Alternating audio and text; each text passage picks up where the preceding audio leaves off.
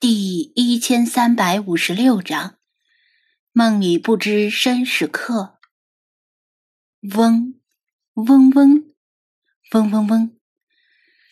手机在桌面上震动了很久，张子安才勉强睁开眼睛。好困，真的好困。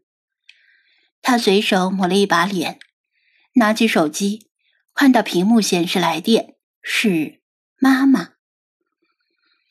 他的心莫名其妙的悸动了一下，盯着这个字看了两秒，然后手指滑动接通了电话。喂，他的声音有些干。喂，子安呐，在工作吗？还是已经睡了？妈妈没有吵到你吧？电话对面传来母亲熟悉的声音。但不知为何，他却像是很久没有听到一样，带着几分陌生感。没有，他的嗓子真的很干，喉咙像是堵住了什么东西。那就好。电话对面，母亲欣慰的说道：“给你发了几条信息，你一直没回，我怕你已经睡着了。本说。”等明天再打电话，但又怕明天来不及。没事儿，我没睡，刚才没有看到信息，有什么事吗？他清醒了一些，下意识的看了看四周。这是一间普通的一室一厅出租屋，地方不大，东西不多，住他一个人绰绰有余。桌子上摆着他常用的笔记本电脑。由于长时间没有操作鼠标和键盘，屏幕已经自动休眠了。他另一只手晃动着鼠标，屏幕又重新亮起，出现白天从公司里带回来的尚未完成的工作报表，似乎是坐在笔记本电脑前工作的时候不知不觉的睡着了。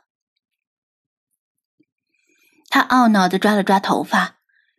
看了一眼笔记本电脑屏幕右下角的时间，已经是夜里二十二点左右。而这份工作报表，明天上班还要交给上司。父母平时这个时间已经睡了，为什么今天却打电话过来？他一手拿着手机站起来，走到饮水机那里，用热水泡了一杯咖啡提神。子安。这个黄十一黄金周要回家吗？母亲在电话那边有几分忐忑的问道，像是生怕他给出否定的答案。他把手机夹在侧脸和肩头之间，踱步走到窗边，掀起窗帘的一角，看到黑沉沉的室外夜景。这里不是他的家乡滨海市，而是另外一个城市。他在这里上完大学，并且顺理成章找到一家公司，毕业后留下来工作。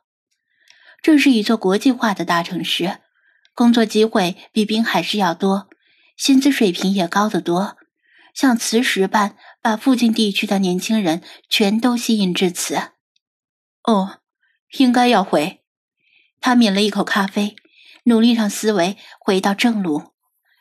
墙上挂着一份公司发的日历，现在是九月底，离十一黄金周不剩几天了。回家的话，记得提前买票啊！十一的票难买，晚了就买不到了。母亲在电话那边松了一口气，叮咛道：“嗯，我知道了。还有什么事吗？”他有些心不在焉的随口应道。难道母亲就是因为这个而特意打电话？就算九月三十号的票难买，十一当天的票就比较容易买。回家也不差这早晚的一天。可能是坐在椅子上迷糊了一觉的原因，他的脑子一直没有完全清醒。还有一件事啊，母亲在那边吞吞吐吐。什么事儿？那个。咱们街上的刘姨，你还记得吗？就是家里开洗衣店的刘姨。母亲说道，她的脑子僵了一下，随即唤醒了记忆。记得怎么了？是这样，刘姨她听说你还没对象，打算给你介绍一个，趁着十一黄金周的假期回来见个面。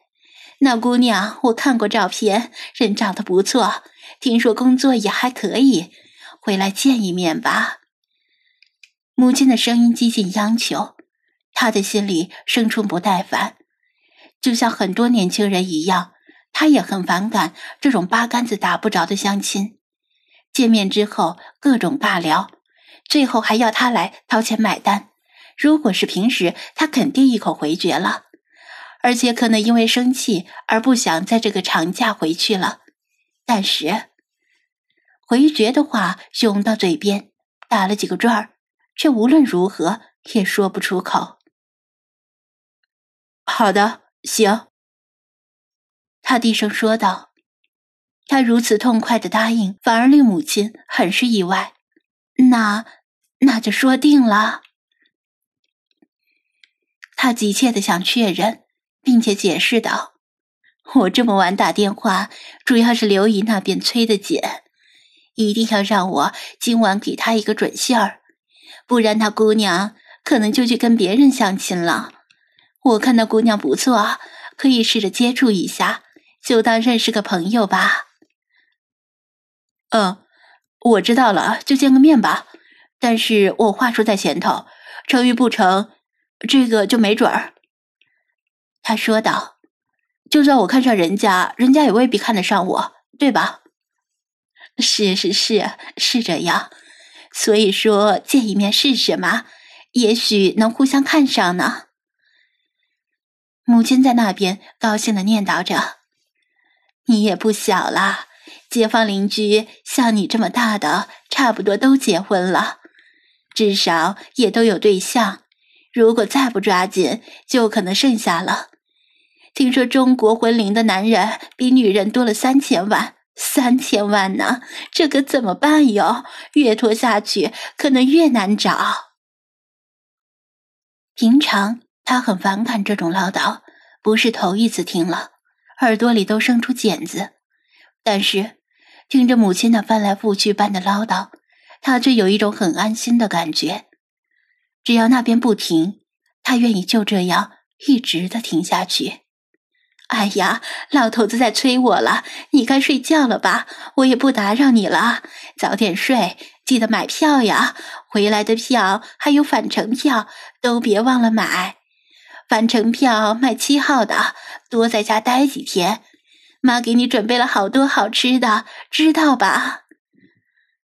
嗯，我知道了。买完票就睡。他已经躲到书桌旁。瞟了一眼屏幕上未完成的工作报表，撒了个小小的谎言。好嘞，那我先挂了，早点休息。我再去给刘姨打个电话确认下。